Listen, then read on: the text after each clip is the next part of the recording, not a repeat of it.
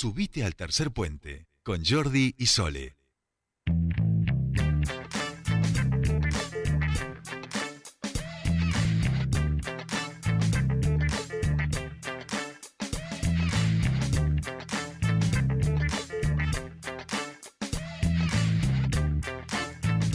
Seguimos aquí en Tercer Puente, 16 y 44 minutos y nos vamos de los feminismos a las diversidades. Estamos en comunicación con nuestro queridísimo Adrián Urrutia, director de diversidad de la provincia, referente social político de aquí de Neuquén, para charlar de el 1 de noviembre de 1967. ¿Por qué? Porque siempre se pone de ejemplo este, lo que fueron la revuelta de Stonewall para referirse al surgimiento del colectivo LGBT. Pues bien, que no nos vengan los de Stonewall aquí a romper las vainas, porque la primera organización LGBT de Argentina, llamada Nuestro Mundo, se funda un año antes, el primero de noviembre de 1967, y sobre esta organización y sobre lo que tuvo este impacto en las organizaciones que después vendrían, entiendo yo, los putos peronistas, todas esas organizaciones que configuraron el movimiento LGBT aquí en nuestro país. Adriano Urrutia, muy buenas tardes, ¿cómo dice que le va? Pero acaloradas tardes, ¿cómo están ustedes? Un saludo a toda la audiencia, ¿cómo andan? Bien, bien. Pregunta, ¿cuándo, pregunta para la audiencia, digo a Adrián porque justo me vino a la cabeza, eh, ¿cuándo se llena el tanque australiano? ¿Cuándo se ponen las piletas en funcionamiento? ¿Cuándo, digo, noviembre todavía es prematuro o no? ¿Qué se hace? Porque hoy alguien me escribe y me dijo, ya está para llenar la pileta, ¿viste? Cuando mandé los títulos a la mañana con el clima 32 Sí, grados. sí, cuando muy temprano mandaste, sí, sí, sí, sí. Eh, a las ya en noviembre ya se puede llenar porque acá los calores, por, por ejemplo en la colonia Nueva Esperanza, bien arriba en la meseta, el sol pega más fuerte que en la ciudad porque estamos como 500 metros arriba del nivel del- de la ciudad. Entonces eh, ya estamos en condiciones de, de utilizar el tanque australiano no solo como reservorio de agua para regar las plantas y, y dar de beber a los a los animales, sino también para refrescarnos un poco. Claro, tal cual, tal cual, me encanta. Bueno, Adrián, acá nos vas a informar este dato histórico, me encanta, pero además este dato histórico para primerear a los de Stonewall en Estados Unidos también nos sirve para entender un poquito porque aquí en Buenos Aires eh, las marchas del orgullo se hacen en noviembre. Exactamente, por ahí para comprender también de por qué de entre ayer y hoy he recibido muchas consultas acerca de si la marcha en Neuquén es este sábado. El tema este de, del bombardeo que, que tenemos con una mirada porteñocéntrica al, al brindar las informaciones, nos hace que, que la marcha del orgullo se hace este sábado. Y sí, se hace en. Capital Federal, la marcha del orgullo de Buenos Aires. Las marchas del orgullo de otras provincias, sin ir más lejos, Córdoba, la realizó Río Cuarto, realizó este sábado la marcha del orgullo. Eh, nosotros en Neuquén hemos resuelto las organizaciones LGBTQ+, realizar la marcha el sábado 11 de diciembre. Lo importante es que saber que en la Argentina, por aquella gran iniciativa pionera y visionaria iniciativa de, de esos de esos gays, un pocos anarquistas, otros socialistas, otros peronistas, que formaron nuestro mundo, allá un año antes de la... De la de- eh, lo importante es que en la Argentina las elecciones Uy. estamos en noviembre y en diciembre las marchas del orgullo. Así que bueno, este sábado se realiza la marcha de Buenos Aires, que bueno, por supuesto también nos tendrá participando allá porque es, eh, es la marcha 30 y no es otra cosa la marcha 30 en la historia del movimiento LGBT, ¿no? Porque bueno, vamos a, a celebrar muchas conquistas y, y a seguir reclamando por, por todo aquello que falta. Pero bueno, es un motivo más de orgullo para los argentinos y las argentinas y las argentinas que, que mucho antes que en Estados Unidos, mucho antes que fuimos en, en América la primer, el primer país que contó con una organización eh, de gays, en principio. Después fueron sumando algunas activistas lesbianas y ya en los 70 con el Frente de Liberación Homosexual, compañeras y compañeros trans. Ahí te iba a decir. Yo la primera referencia que tenía era el Frente eh, de Liberación Homosexual y después eh, los putos peronistas, otra de las organizaciones eh, de los comienzos de los 70, ¿no? Así es, exactamente. Esa es más o menos la línea histórica que tiene que ver con, con el colectivo, al, al menos que me identifica ideológicamente, ¿no? Claramente han habido otras expresiones, pero digo, los partidos políticos también es importante que lo sepamos. Ayer, por ejemplo, tuve la satisfacción y el orgullo de estar participando junto a Guado de Pedro en varias actividades en Neuquén y en, una, en un acto muy muy grande, donde había mucha gente joven, Guado dijo, buenos días, buenas tardes, chicas, chicos y chiques. Digo, y tiene que ver con, con los en los que uno eh, se referencia. Todos los partidos políticos históricamente eh, fueron machistas y, y homofóbicos. O sea, no es que el peronismo, la izquierda, eh, la derecha, los partidos tradicionalmente no, no abrían las puertas ni a la participación femenina ni a la participación de las disidencias LGBT. Hemos sido los movimientos desde adentro, digo, en el caso del feminismo con Evita a la cabeza, o en el caso de la diversidad LGBT, en, en, el kirchnerismo, cuando, cuando fuimos escuchadas y escuchados, quienes pudimos abrir estas puertas y fuimos marcando el camino. Y que no es casual, digo, hubo un, hubo un grupo de visionarios que fundó nuestro mundo. Hubieron unas Diana Zacayán, unos Carlos Jauregui, unas Claudia Pías Baudraco, y hubieron este, activistas que, que, dejaron la vida en esta lucha para que otra generación, la generación de la María, de las María Rachid, de la Victoria Arriagada, de los Esteban Paulón, de los Adriano Urrutia, de las Ornella Infantes, tomáramos la posta y siguiéramos luchando. Yo le acabo de recorrer la provincia, siete localidades en cuatro días con el banderazo, acompañando el banderazo federal, el banderazo por la memoria trans, perdón, y, la verdad que en cada plaza donde íbamos, en Cutralcó, en Chomalal, en Aluminé, la cantidad de pibes y pibas, y yo lo digo con emoción y con sonrisa, que, que, que, son, no, que son no binarias, que son intersex, que no, no tienen ganas de identificarse con nada ni con nadie, que solo tienen ganas de ser lo que tengan ganas de ser eh, y que tienen 16, 18, 20 años.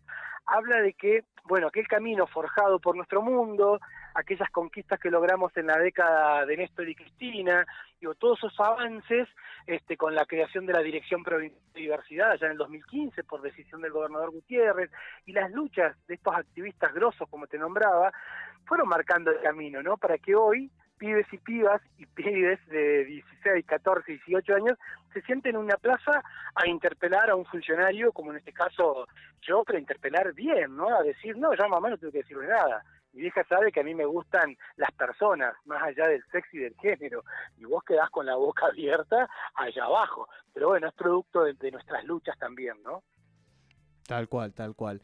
Eh, eso pensaba, ¿no? Este, justamente en, la, en, las nuevas generaciones y que también eh, uno ya con la experiencia y el trayecto de militancia y de experiencia vital eh, que nos va dando los años, esto, esto es así, pero igualmente seguimos todo el tiempo aprendiendo de las nuevas generaciones y de estas nuevas formas relacionales, donde no hay mucho problema, mucha etiqueta, pero sobre todas las cosas, digo, en ese mar de lo que no sabemos que somos, ¿no? Podría ser, pero sobre todas las cosas lo que no hay es prejuicio, estigmatización o algún tipo de molestia al otro porque el otro haga eh, lo que quiera hacer con, con su vida y con su orientación sexual, ¿no? O lo que sienta. Definitivamente, definitivamente. Yo creo que que parte del aprendizaje de ser militante, parte del aprendizaje en la función pública con el equipo en la Dirección Provincial de Diversidad, tiene que ver con eh, poder corroborar, digo, y poder, está, bueno que incorporarlo como uno mismo, digamos, como un aprendizaje propio, eh, el hecho de que cada vez hay menos imposición de mandatos, ¿no? Viste ese discurso que vos si sos nena tenés que ser mamá, viste que si vos sos varón y sos el mayor, tenés que, qué sé yo, digo, el cumplir mandatos que tenés que recibirte, que tenés que ser heterosexual, que tenés que si la mamá era de boca, tenés que ser de boca, que si tu papá era eh, católico, tenías que ser católico, que si tu abuela era peronista, vos tenías que ser peronista, me parece que no está mal los legados, lo que está mal cuando yo impongo, ¿no? Yo que más quisiera que mis hijas y mi hijo sean kirchneristas, pero lo que estaría mal es que yo les imponga a ellos que en casa este, la, única ideología posible es el kirchnerismo. Digo, esto nos pasa con todos los mandatos, ¿eh? los mandatos religiosos, culturales, sociales. La mujer está obligada, estaba obligada a ser mamá y vos vas con las pibas en San Martín de los Andes, en la plaza cuando nos encontrábamos, después se ve que hay una nueva cama de pibas que anda a querer imponerles algo, y eso es maravilloso. Y creo también, amigo, permitime que se los diga a Sole, a vos a todo el equipo de la radio, del programa, y la audiencia, que también eh, en gran medida se debe, además del activismo, se debe a, a, personas comprometidas con las causas como ustedes, que nos han habilitado los medios de comunicación para poder llegar a más familias, a más gente, a la opinión pública, y tampoco desde el no querer imponer nuestro discurso, el desde querer plantear que hay otras opciones, además de las que nos impusieron. Y eso también ha significado mayores grados de libertad en nuestras juventudes, en nuestras vecinas, vecinos de, de Neuquén, y, y, creo que en definitiva lo que termina redundando es que hay personas más felices, ¿no? Porque nadie nos impone nada, y eso está bueno. Tal cual, tal cual. Y me parece que hay en este concepto de personas felices, que es muy difícil y al mismo tiempo es muy sencillo, eh, es donde hay que mostrar y comunicar estas políticas públicas y estos cambios en estas personas, digamos, ¿no? Eh, después, bueno, la vida es brava y es brava para cualquiera, pero por lo menos, digamos, eh, estas dignidades este, alimentadas por, por políticas públicas y por militancia que, que demuestran un poquito esto. Adrián, no quería dejar de um, consultarte o de comunicarle en este espacio una nueva película que ha salido que está Juan Palomino y que pone de vuelta un Ah, poquito el, el acento, no sé si la has visto, no sé tampoco qué, cuál es el perfil, pero que habla un poco de las infancias trans, ¿no? Y que es la primera vez que, que- que también el cine argentino, con Leonora Wessler también, exacto, y Juan Palomino. No sé si has visto algo, Adri. Sí, claro, todavía no, no la hemos visto porque, bueno, Sí, sí, es de ahora. entonces estamos esperando que nos llegue la... Nos hicimos socios de no sé qué sistema hay para que sea dos por una la entrada, pues sale 800 pesos la entrada al cine. Entonces no hemos ido en familia los cinco, ¿verdad? Estamos esperando que nos llegue no sé qué código para poder ser, este, pero digo, más allá de la anécdota esta, claramente conocemos la historia de, de muy cerca porque quienes conocimos a Gabriela Mancilla, quienes cuando vino a Neuquén le brindamos eh, absolutamente toda nuestra cordialidad, nuestra atención y también nuestra recepción. Recuerdo que con Pablo Gutiérrez Colantuono. Fuimos a recibirla, estuvimos escuchándola, después fuimos a la universidad. Y, y la historia de, Gabriela y sobre todo de Luana, sobre todo de su hija, de Lulú, eh, está reflejada en esta película. Una película que es la historia de las paz neuquinas, que hemos tenido a nuestra paz de San Martín de los Andes, o a nuestra Serena del barrio acá de Altabarda, digo, eh, refleja un- una historia maravillosa de una madre que se encuentra conflictuada porque su lo que ella cree que es su hijo le dice que, que no se siente varón, que se siente nena con cuatro años y todo, todo el proceso que tuvieron que atravesar, tanto hija como madre, no solo intrafamiliar, sino socialmente, sino legal e institucionalmente. Y, y cómo cuando hay estados presentes, porque no fue casual, que fue en el 2012, que, perdón, en 2013, que se le reconoce y se le entrega el DNI, digo, no fue casual tampoco el contexto, ¿no? El marco de país que vivíamos en el 2013, donde ante una situación siempre se termina eligiendo estar a favor de quien ve vulnerado un derecho, en este caso era una, una niña hermosa, así que bueno, nada, es el primer DNI en el mundo, otro motivo más de orgullo para las argentinas y argentinos de ser el primer país, y hoy es, hoy es Bélgica, hoy es Estados Unidos, hoy es España, hoy es México, hoy es Sudáfrica, que entregan DNI no solo a personas adultas trans, sino también a niñas, niños y adolescentes. Pero en la Argentina fuimos pioneras con esta historia de, de amor, historia de lucha, basada en un, en un hecho real, así que invitamos a todas y a todos al cine ese que está ahí en la avenida El Leloir, este a concurrir a ver Yo Nena, Yo Princesa, En la- Wessler y Juan la- Palomino, este, una, una, una historia basada en el libro de Gabriela Mancilla, maravillosa. Claro, escúchame, el lugar no. eh, ¿Dónde está el No, la cine? otra, Doctor Ramón. Doctor Ramón, ahí va, ahí va, ahí va. El exacto. que iba a pronunciar un hiper y no, No, daba, iba a pronunciar una claro. No, no, no, no, y no. no daba, entonces la calle. El de, exacto, Pero que es está ahí el doctor- arriba. doctor exacto. Ramón. Sí, sí, sí. sí. Bueno, eh, me encanta, Adrián. Hemos hecho este repasito y esta mirada que también eh, está buena. Eh, te agradecemos como siempre muchísimo este ratito. Mañana ya lo subimos a nuestra web y buena semana para ti y para toda la familia de la diversidad.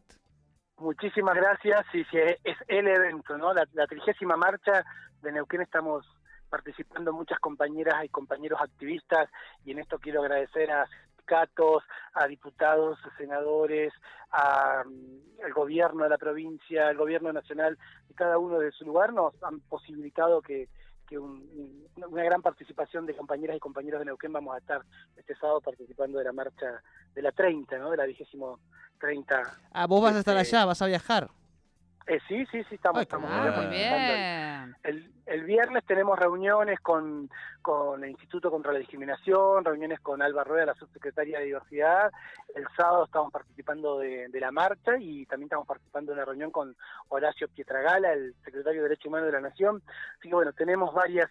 Vos viste que esto de ser militante no es que te permitís ir a San Martín de los Andes sin pasar por Picún Leufu. Vas a San Martín, pero en el medio pasás por Picún. Bueno, si vas a Buenos Aires, no vas solo a una actividad, sino aprovechás a optimizar la agenda, el tiempo y los Obvio. recursos para poder este, gestionar más cosas para Neuquén, que de eso se trata siempre. Así que muchísimas gracias a ustedes por, por permitirnos llegar a toda la audiencia de Neuquén. Abrazo Bien, grande, muchísimas Adri. gracias, Chao, Adri. chao, hasta siempre, gracias. Chau, chau, Adrián Urrutia con la columna de Derechos y Diversidad.